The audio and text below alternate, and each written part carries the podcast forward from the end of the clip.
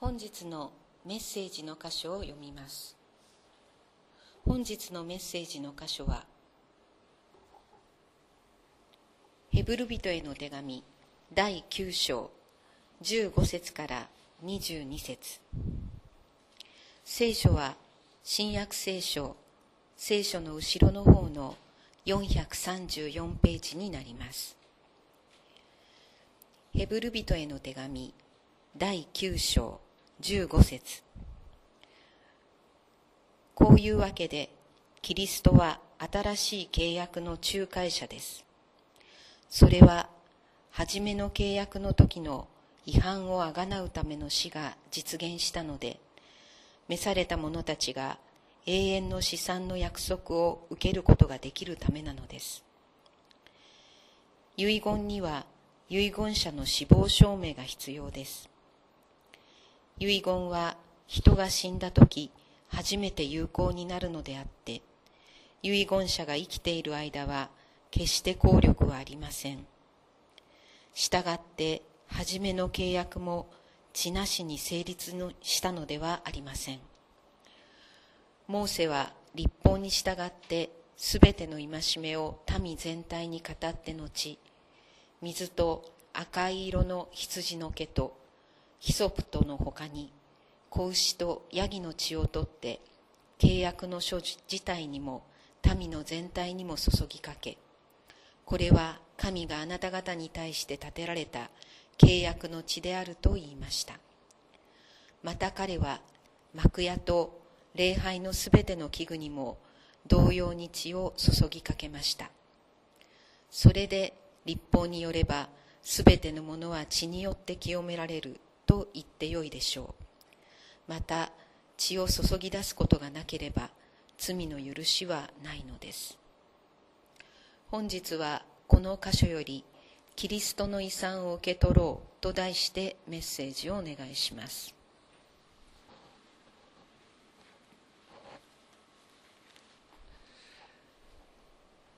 3週間の間あのイギリスの方に行っておりまして留守をしました。その間皆さん、えー、ご無事だったでしょうか？ここにいらっしゃる方々はご無事だったというふうに思いますが、えー、3週間ぶりにメッセージの準備をしようとしてですねメッセージの準備ってどういうふうにするんだったかなって思うほどあるいはここってどういう箇所だったっけ？自分自身が覚えてないので皆さんも忘れてしまったんじゃないかなっていうふうにあのちょっと思っていますが覚えてらっしゃいますか、えー、それでですね私は、えー、過去数回分のメッセージを聞き直してそしてどういうことがここで語られていたのかということをもう一度、えー、思い返しそして、えー、その簡単に言えば復習を少しお話ししたいと思っています。それがないとちょっと分かりにくいかもしれないというふうに思います。神様がイスラエルをご自分の民として選んで契約をお与えになるということは、まあ、アブラハムから始まるわけですけれども特にその契約が明確な形で表される。それはモーセの立法を通してでありました。神様がイスラエルに与えられた契約の基本は何か何だと思いますか？お前はお前たちは私が与える立法を守らなければならない。そうでなければ私はお前たちを滅ぼすというのが神様が与えた契約だったんでしょうか？そうではありません。私があなた方の神となる。あなた方は私の民となるというのが神様がイスラエルに与えられた立法の中心であるのです。一番最初に神様が契約として私の契約を与えると言われたのはそれはノアのノアに対してでありました。洪水が起こる前に私はあなたに私の契約を与えると言ってあなた方はあなたとあなたの家族は命を得ようとおっしゃった。それが神様がノアに与えられた契約であったのです。神様が人に契約を与えになるという時に人間と人間の契約のような交換条件のような契約をお与えになるのではありません。一方的な恵みとして私があなたの神となるよ。私があなたの神となるよと約束してくださる。そしてあなたは私の民となる。そのようなものとして生きようと神様はおっしゃるわけですね。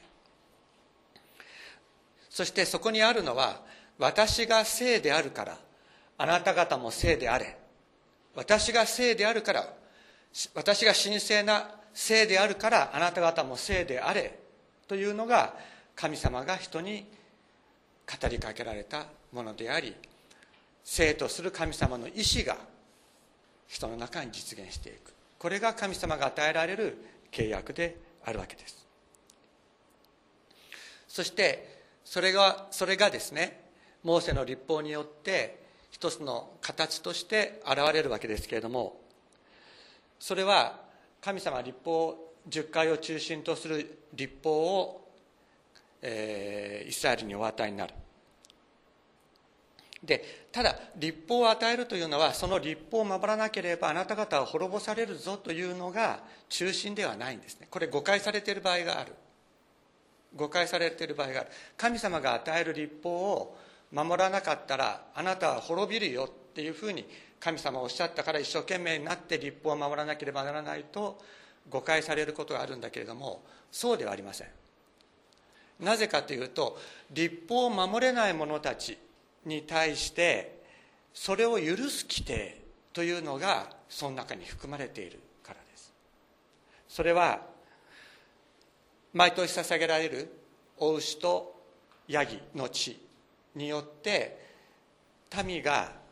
犯してしまった。知らず知らず過失ですね。過失によって犯してしまった罪を許すための血が流される。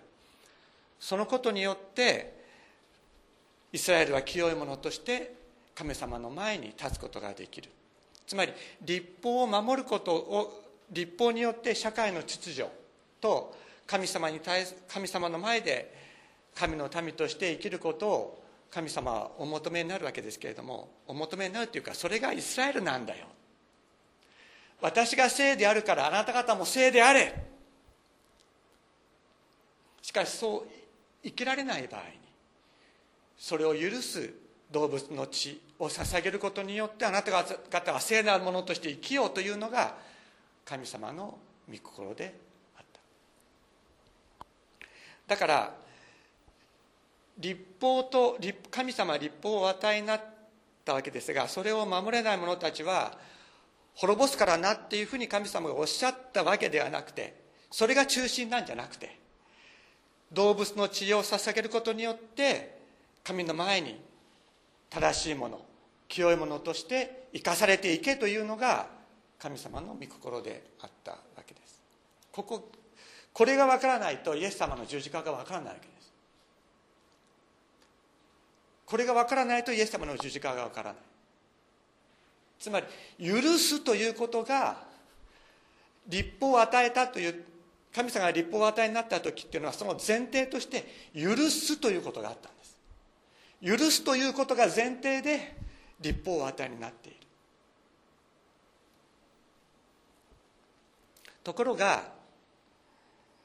イスラエルの歴史を見ると罪の贖いがなされない時期というのが長く続く。そういう歴史がありました。罪の贖いがなされないために神様との関係が回復する回復できずイスラエルは滅んでいくということになるわけなんです。また動物の血は体を清めても良心を清めることができない。そういう限界があった。そしてイエス・キリストがやってこられることによって新しい契約が与えられる。でそれはイスラエルだけではなくてイエス様に連なる全ての者たちが新しい契約に入れられるという祝福が与えられるわけです。イエス・キリストが永遠に一度捧げられたご自身の血によってその贖いによって全ての罪が覆われる。覆い尽くされる。見えなくされる。そのような祝福が新しい契約として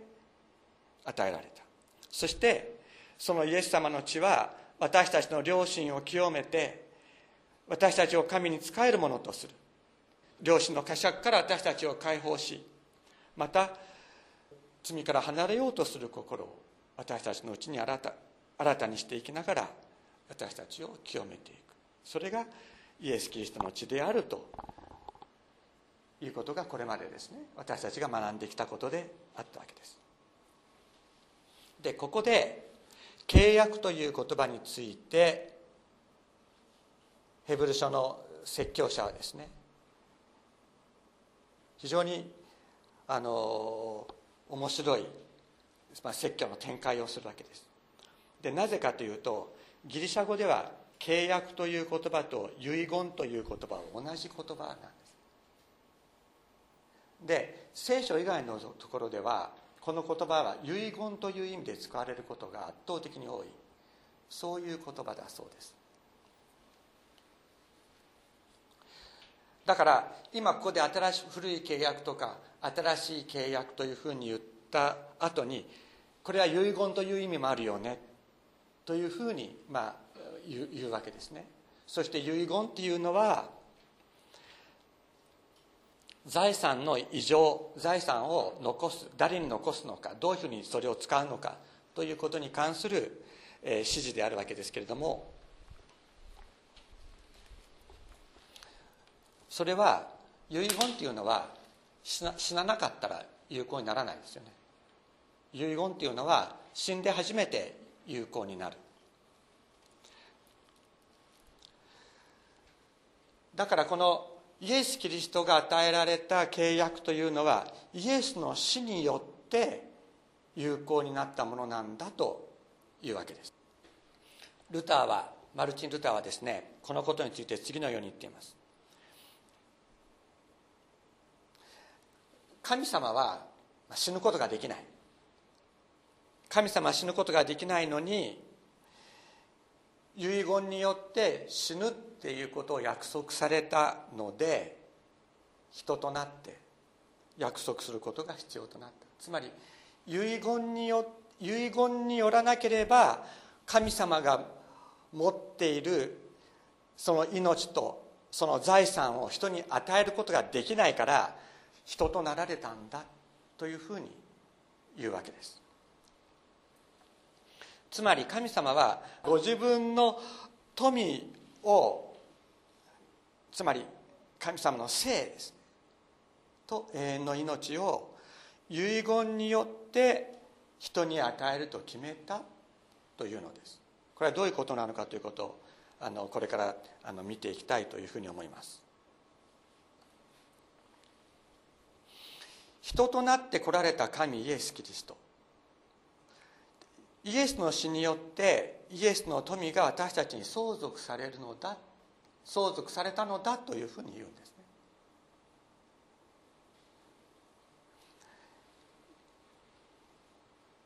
清さ永遠の生と永遠の命を持っておられたイエスが罪の呪いと滅びの中にある私たちとその実存を交換する。イエスの生と永遠の命が私たちのものとなり私たちの罪の呪いと滅びがイエスのものとなった。それがイエスの十字架の死であり契約の地なのだ。というのです。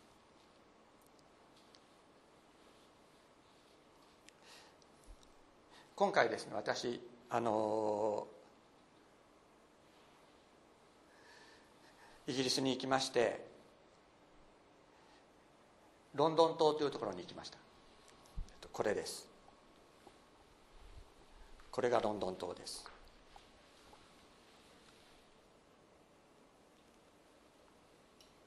このロンドン島にはですねイギリス王室の司法があるんですね。イギリス王室の司法があってエリザベス女王が戴冠式の時のにかぶりそして今も国会が開かれるたんびにかぶる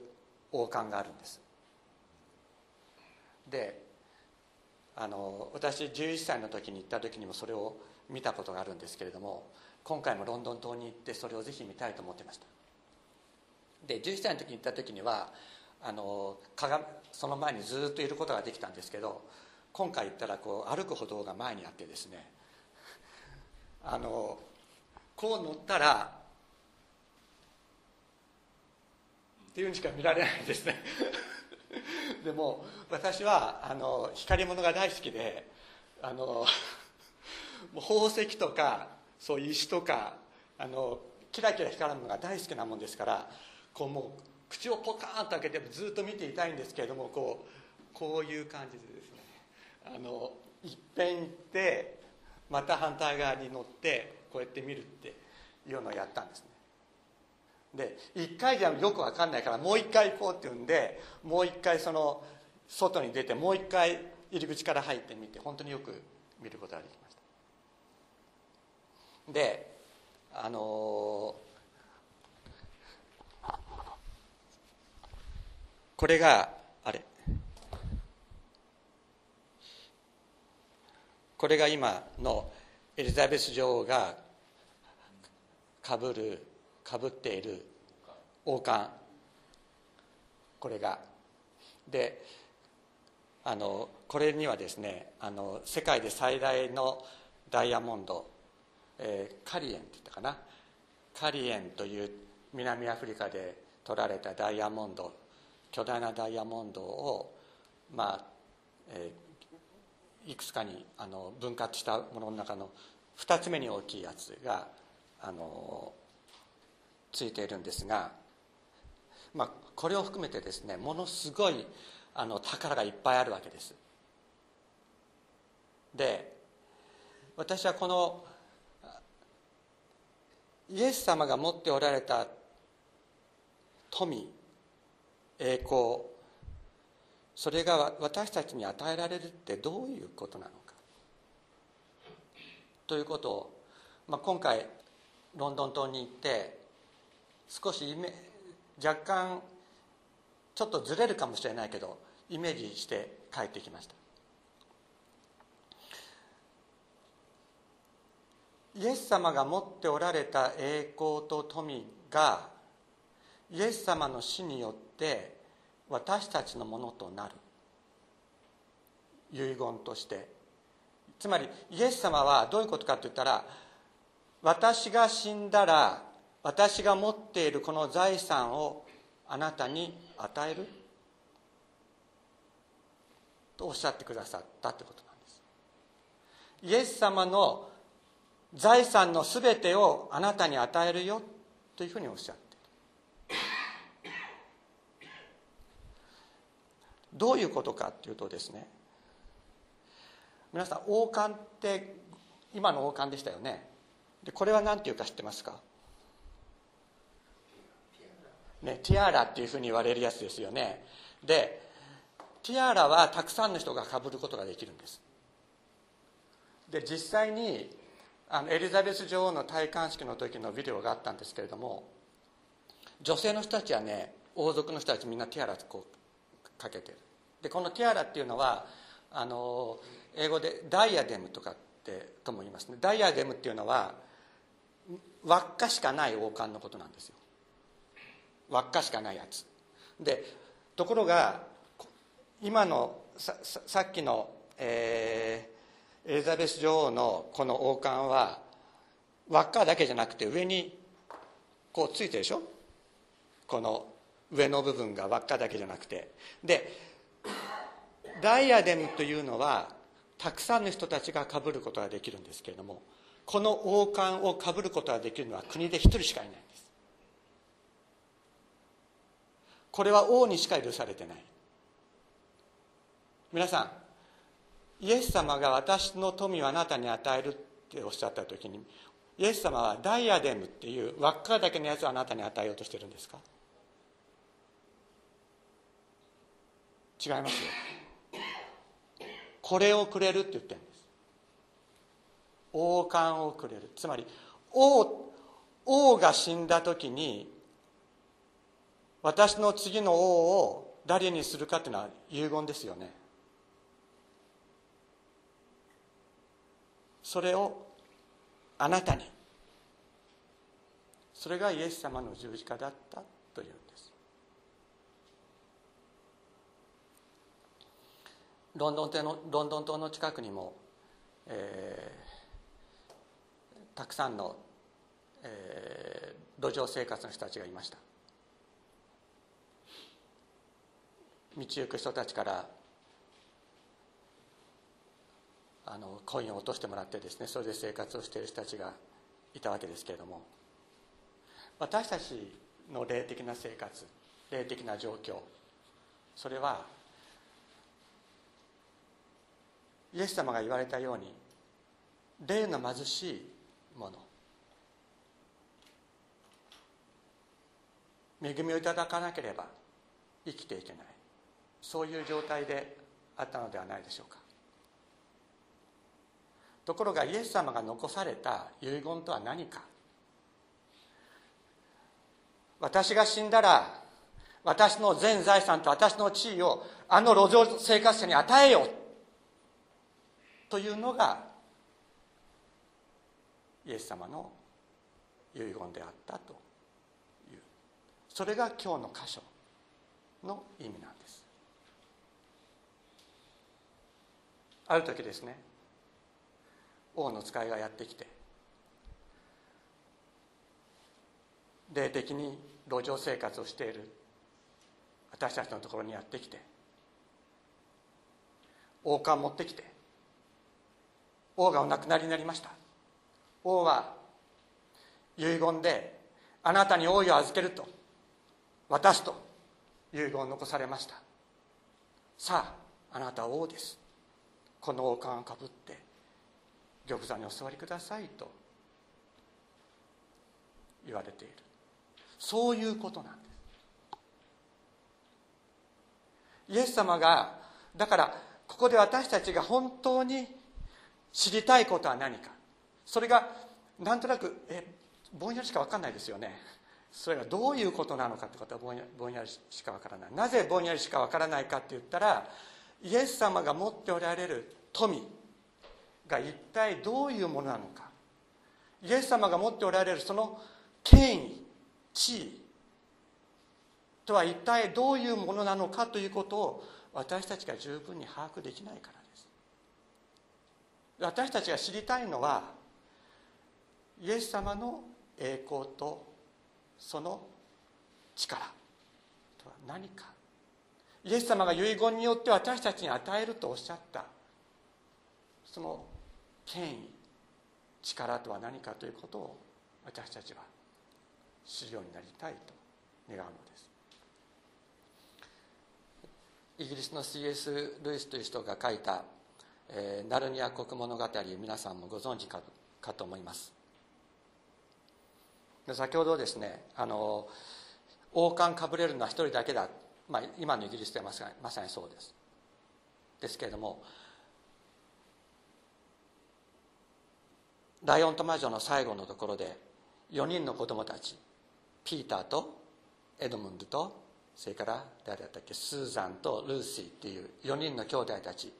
全員王冠もらうんですね。そしてそれぞれキング・ピーターキング・エドムンドクイーン・ルーシー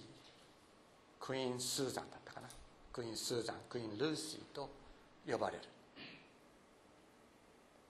一人一人が王様になるんです。一人一人が女王様になる。そういう祝福を神様私たちに与えてくださる。それはイエス様の十字架の死によ死によって私たちに与えられた契約なんだっていうんですね。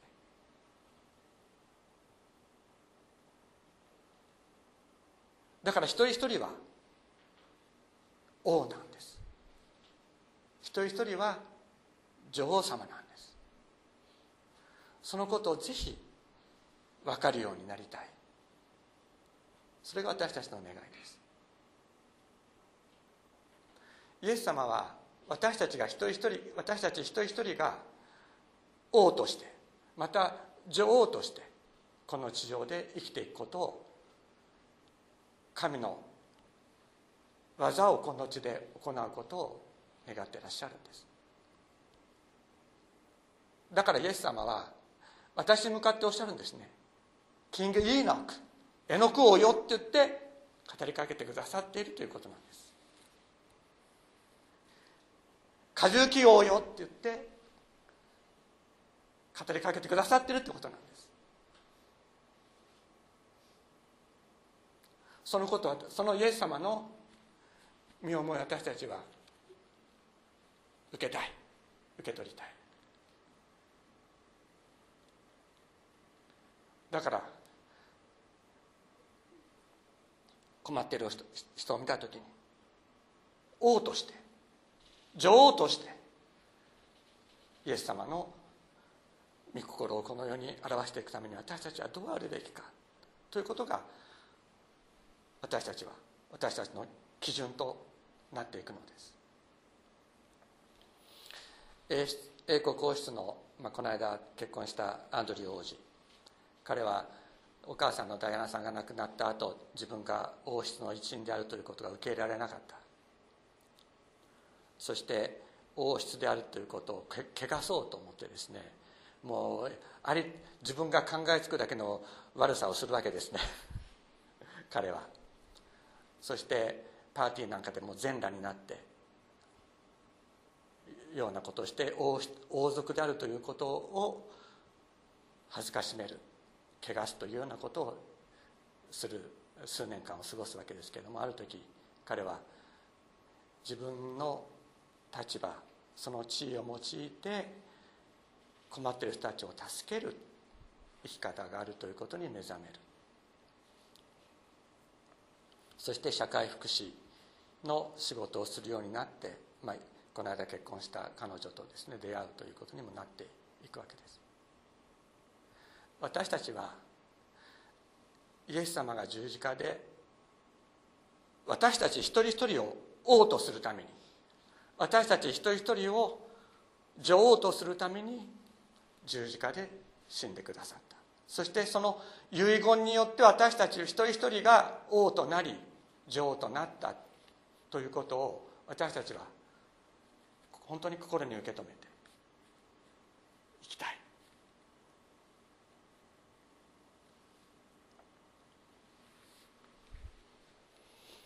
そして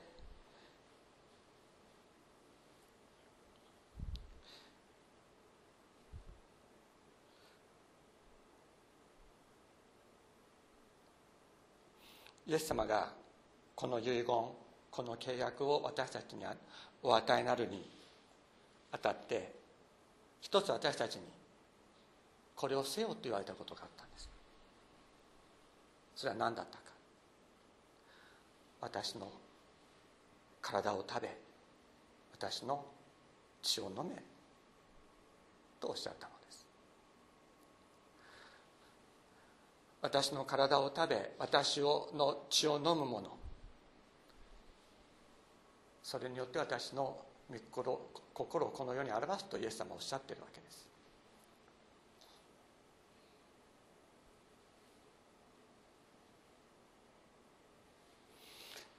ヨハネの6章に開いていただいたらいいかと思いますがヨハネの6章53節にこのように言われています。ヨハネの福音書6章53節。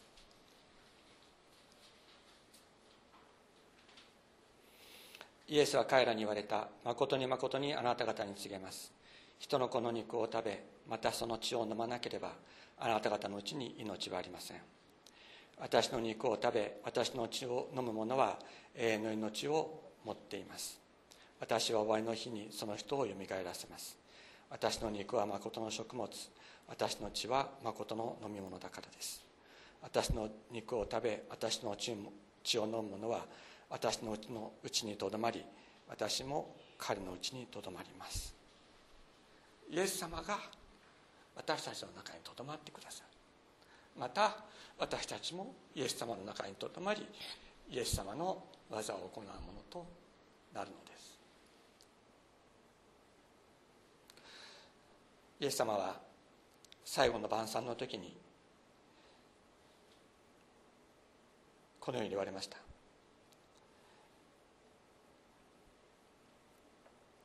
マタイの福音書26章です。彼らが食事をしている時イエスはパンを取り祝福してのちこれを裂き弟子たちに与えて言われた。取って食べなさい。これは私の体です。イエス様が言われたのは取って食べよ。イエス様との契約。イエス様と私たちの契約の中でイエス様が私たちに求めておられることは何かというとただこれだけなんですね。取って食べよ。う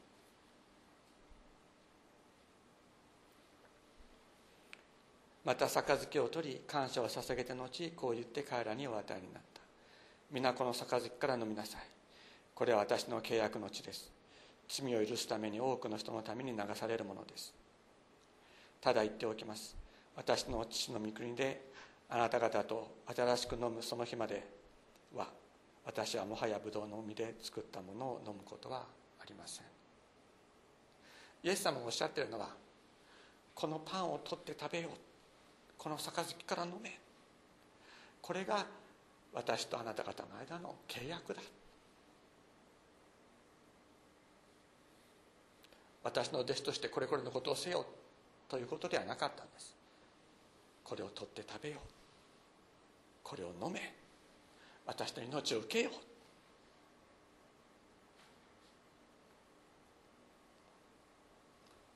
それが私たちがイエス様の死によって与えられる王としてまた女王としてこの世を生きていくただ一つの秘訣なのです。イエス様の十字架によって私たちはそうされたのだとそういうものとされたのだということをパンと杯をいただく杯をいただく時に私たちは常にそこに立ち返るのです。自分の意思によって自分の思いによってそれをなすのではありません。自分の思いがこの地になされていくことを私たちは望むのではありません。ただイエスの意志が行われていく。そのためにイエスは私たちをこの世の王としてまた女王として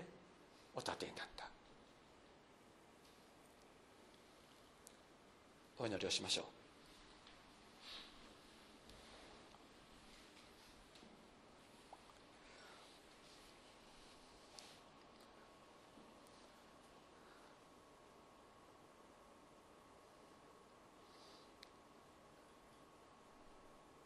天皇父様あなたによって与えられた新しい契約イエス・キリストの遺言によって私たちはイエス様が持っておられた全ての富とその地位をいただくものとなりました。これはあまりにも大きくてあまりにも絶大でこの小さな頭限られた理解では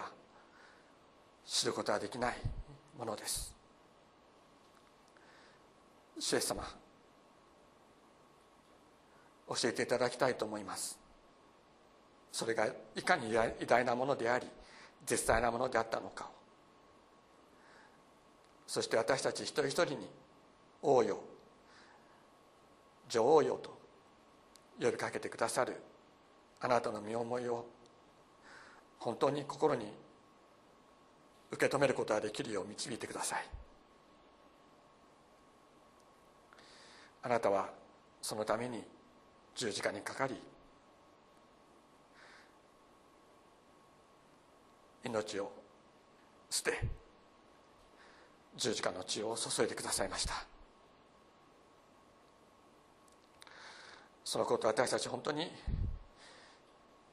深く深く心の内で知ることができるよう助けてください。今からパンと杯をいただきますがこれを受ける時主をどうぞ私たちのうちにあなたの契約を再び思い起こす思いを強くしてくださいますようにお願いいたします。感謝して尊いイエス様の皆によってお祈りします。アメン